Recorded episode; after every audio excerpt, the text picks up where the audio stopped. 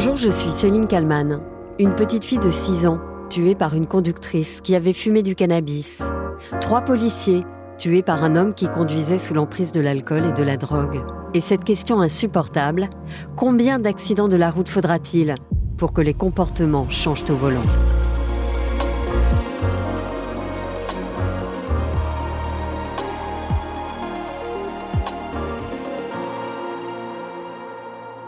Suppression, retrait du permis, retrait des 12 points lorsqu'on conduit sous stupéfiant et euh, accepter l'idée que même si on garde C'était il y a à peine trois mois.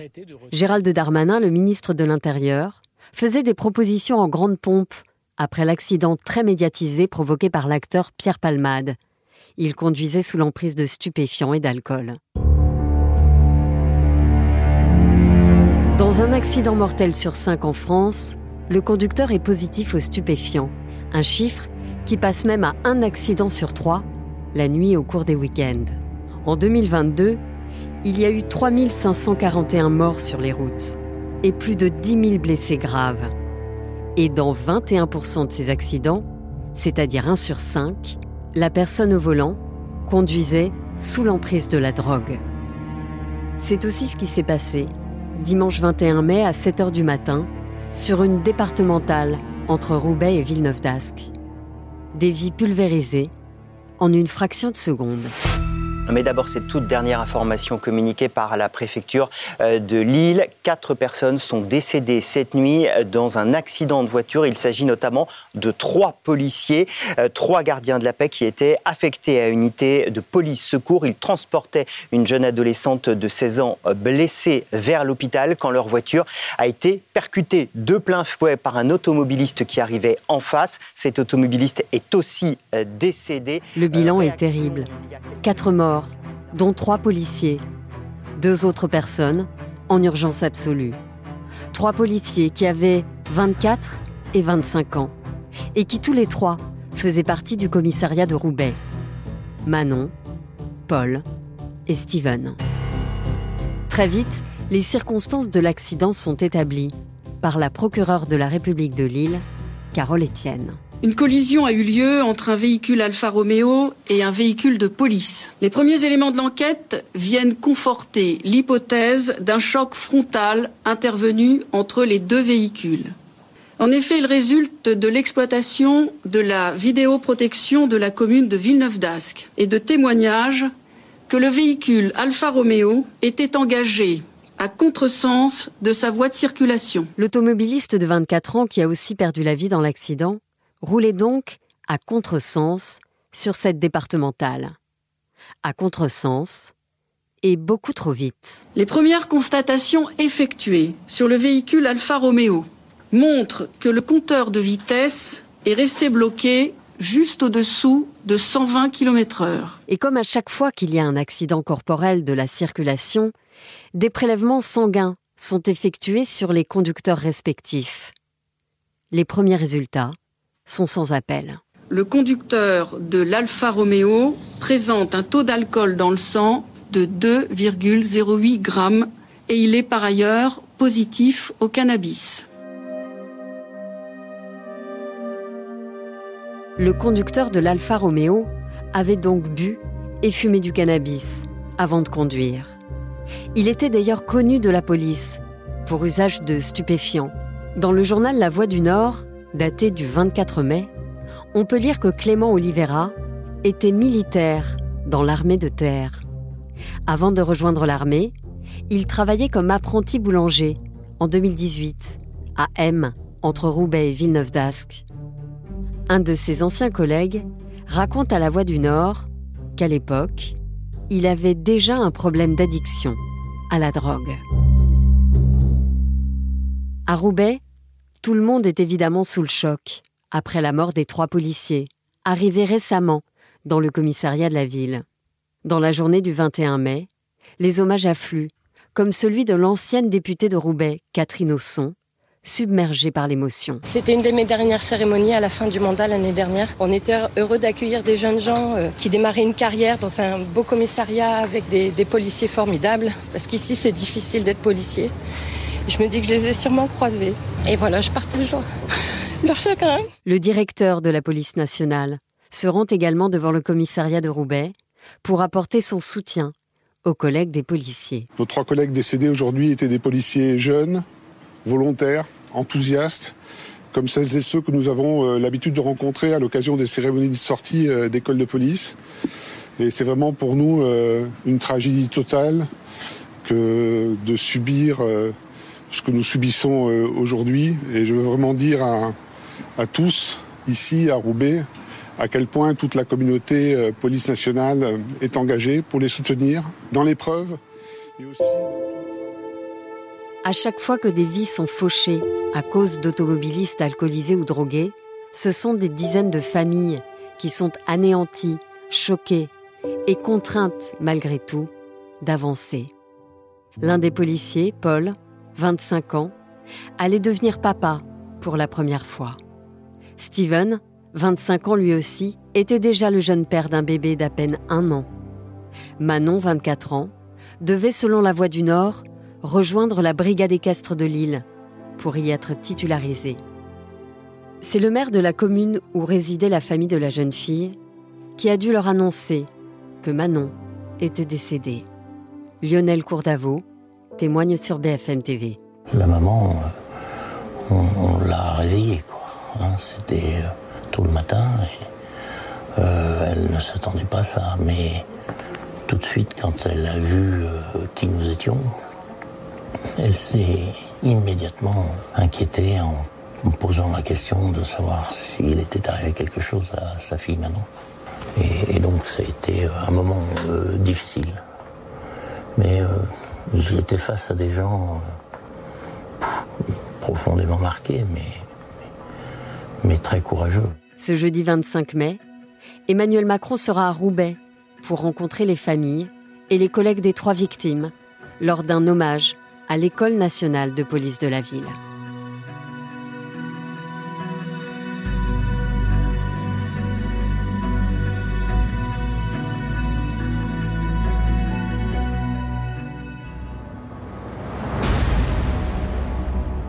Bonjour Julien Azuard. Bonjour. Vous êtes addictologue spécialisé dans les troubles liés euh, à l'usage de l'alcool et de substances. Vous consultez notamment à l'hôpital Fernand Vidal dans le 10e arrondissement euh, de Paris.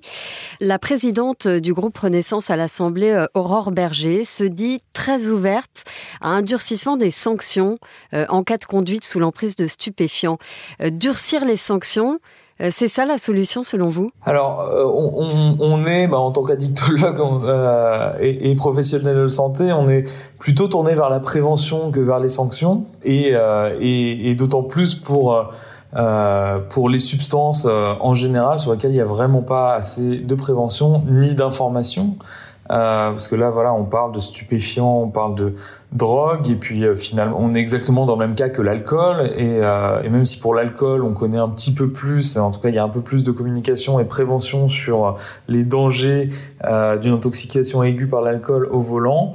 On n'a pas les mêmes informations pour les intoxications au cannabis, pour les intoxications à la cocaïne ou aux, autres drogues. Donc voilà, mettre un point d'honneur à faire de la prévention et de l'information sur les risques de ces usages-là au volant. C'est ça, c'est qu'on a l'impression finalement à chaque fois qu'il y a un, drame tragique comme euh, celui de la petite fille euh, euh, tuée à Trappes ou, ces policiers qui ont été tués par un chauffard qui avait consommé de l'alcool et, de la drogue, on a toujours l'impression qu'il y a des effets d'annonce des politiques. On, va faire beaucoup de prévention au niveau de l'alcool, au niveau de la drogue, j'ai l'impression qu'il n'y en a pas. Est-ce qu'il y a déjà eu une campagne de sensibilisation contre la drogue au volant finalement? Alors pas à ma connaissance, mais de toute façon euh, bah, c'est un peu ça le, le nerf, le, nerf du problème. Faire une grosse case drogue euh, qu'on opposerait à la case alcool n'a aucun sens. Enfin, les drogues, c'est euh, bon, l'alcool est une drogue et euh, dans les substances psychoactives, on, on a tout et son contraire comme effet, à la fois comme effet recherché ou comme effet secondaire, et du coup on a des mécanismes différents qui amènent à, la, à des possibles euh, complications, euh, des possibles accidents, mais euh, qui n'auront pas les mêmes mécanismes. Donc c'est très important de faire de la prévention beaucoup plus spécifique. Voilà, dire ce, qu'on, ce qui se passe avec le cannabis, ce qui se passe avec la cocaïne. Justement, est-ce qu'on peut parler des effets euh, très concrets que peut avoir le cannabis sur la conduite? Alors le, cannabis, euh, c'est, une substance euh, psychoactive qui va plutôt, en général, amener un état de détente et, et une baisse de la vigilance en baissant la vigilance, on diminue son temps de réaction, on a une mauvaise évaluation du risque et euh, le tout euh, amène à une majoration du risque d'accident. Euh, voilà, réagir mal au mauvais moment, pas assez vite face face à un imprévu. cependant, pour rester sur le cannabis, les, les effets sont très, très différents d'une personne à l'autre. Et pour l'instant, on n'a pas les outils qu'il faut pour déterminer si quelqu'un est sous l'emprise du produit au moment de la conduite. C'est ça, on ne sait pas s'il a euh, fumé un joint euh, il y a deux semaines, il y a une semaine, ou euh, si c'était une heure avant de prendre la route. On n'est pas sur des laps de temps aussi longs. On sait dire si quelqu'un a fonctionné dans les 48 dernières heures. on sait même s'il a consommé dans les 24 dernières heures. C'est beaucoup plus compliqué de dire s'il a consommé dans la dernière heure, dans les dernières deux heures, et euh, même si c'était le cas, euh, il n'y a pas d'aspect quantitatif euh, qui, qui, est facilement dosable pour parler d'un effet dose, comme c'est beaucoup plus possible avec l'alcool, par exemple. Est-ce que vous, en tant qu'addictologue, vous voyez arriver euh, dans, dans, votre patientèle euh, des personnes euh, qui finalement n'arrivent plus à arrêter de... Alors j'imagine que c'est le cas, mais qui n'arrivent plus à arrêter de fumer et du coup ils sont, j'ai envie de dire, obligés de, de, de, conduire de toute façon sous l'emprise d'une substance? Alors bon, on n'est jamais obligé de conduire sous l'emprise d'une substance. on est dans la même problématique que tout, pour tous les produits dont on est dépendant physiquement. Alors il y a des qui, euh, n'implique pas forcément de euh, consommer quotidiennement et d'être euh, tout le temps sous l'emprise du produit. cependant, quand on est dépendant physiquement et quand on a une consommation quotidienne, que ce soit pour l'alcool, le cannabis, la cocaïne, on vit tous les jours avec ça. Et donc oui, c'est là qu'intervient la prévention. C'est là qu'on va devoir fournir de l'information, éduquer les utilisateurs pour bah, que ce choix soit fait. Soit on consomme, soit on conduit mais pas les deux. On se souvient très bien de cette campagne de sensibilisation, boire ou conduire, il faut choisir. Euh, J'avoue que là, je cherche, mais je, je ne trouve aucune, euh, aucune phrase euh, aussi choc avec euh, le cannabis, la cocaïne ou, quoi que ce soit. Est-ce que c'est parce que de toute façon, c'est illégal? Et du coup, bah, le, les autorités, j'ai envie de dire, partent du principe que de toute façon, c'est illégal, donc il n'y a pas lieu d'avoir une campagne de sensibilisation? Et évidemment, cette campagne boire ou conduire, il faut choisir. C'est une belle phrase d'accroche euh, qui est complètement inutilisable euh, dès, lors qu'un produit est illégal, euh, puisqu'on ne peut pas faire le choix de consommer un produit illégal. on ne peut pas faire le choix de le consommer vs prendre prendre le volant. Donc oui, c'est exactement ça qui pose problème, c'est que on est bloqué sur plein d'aspects sur la, la prévention quand on parle des drogues illégales. Oui, mais c'est se voiler la face que de dire que il n'y a pas de drogue dans notre pays. Alors c'est le principe euh, de, la réduction des risques, d'ouvrir les yeux sur les consommations qui euh, sont réelles et qui vont persister et qui manifestement ne diminuent pas quand on augmente la législation répressive.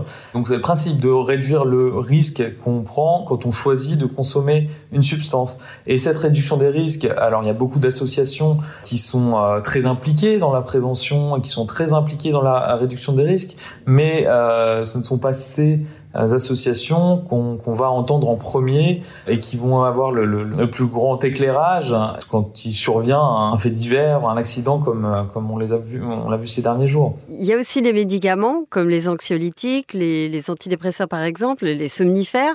Euh, sur les petites boîtes, il y a toujours euh, ce triangle avec la voiture, attention, euh, niveau 2, niveau 3, etc. Mais là, c'est pareil, euh, il n'y a pas vraiment de prévention. Sans parler du téléphone au volant, qui est possiblement un, produit addictif aussi? Là encore, il y a beaucoup de répression et, peu de prévention. Euh, il y aurait beaucoup de choses à dire sur les médicaments et la conduite. En effet, ce, ce euh, système d'annotation pour dire hein, qu'un médicament est plus ou moins dangereux n'est pas très effectif. En réalité, il y a euh, justement des patients qui ont un traitement qui serait très sédatif pour certains et qui ne l'est plus du tout quand on est le cas d'un traitement qu'on prend tous les jours pour, pour une certaine maladie. Et donc la conduite serait tout à fait possible avec certains médicaments euh, dans un cas, mais pas dans l'autre. De même, quand on prend euh, une dose inhabituelle d'un médicament quel qu'il soit, on peut se retrouver à, avoir un danger en plus au volant. Et ça, euh, c'est une prévention qu'on ne fait pas non plus, euh, mais on se retrouve à pas pouvoir la faire parce qu'on parle toujours de taux, d'interdiction, de, et, et, le, fond du débat n'est pas du tout discuté. Ce que vous dites aujourd'hui, c'est beaucoup plus de prévention sur, sur la, la drogue au volant, même si évidemment c'est interdit. Pour l'alcool, pour la drogue, pour les médicaments, oui, beaucoup plus d'information et beaucoup plus de prévention. Et euh, ces, faits divers, euh, plutôt que de sauter dessus pour faire une nouvelle législation, on peut sauter dessus pour faire plus de prévention, pourquoi pas? Euh, Mais il faudrait en faire tout le temps sur des publics ciblés, les jeunes, les nouveaux conducteurs. Il y a beaucoup d'associations aussi qui font de la prévention en milieu festif. On en a conscience et, donc la réduction des risques, c'est réduire le risque de prendre le volant, de prendre une trottinette, de prendre un vélo euh, en sortant d'une soirée en ayant pris des produits. Parce que voilà, on parle de produits, mais on parle pas du manque de sommeil. Euh, de, voilà, il y a, d'autres d'autres facteurs qui peuvent influer sur la conduite et sur les risques qu'on prend en conduisant. Bah, je vous remercie euh, beaucoup, Julien Azuard, d'avoir répondu à mes questions pour le titre à la une. Je vous en prie. Merci à Sophie Perwaguet pour le montage de cet épisode. N'oubliez pas que vous pouvez vous abonner au titre à la une pour ne rater aucun numéro. Je vous donne rendez-vous demain pour un nouvel épisode.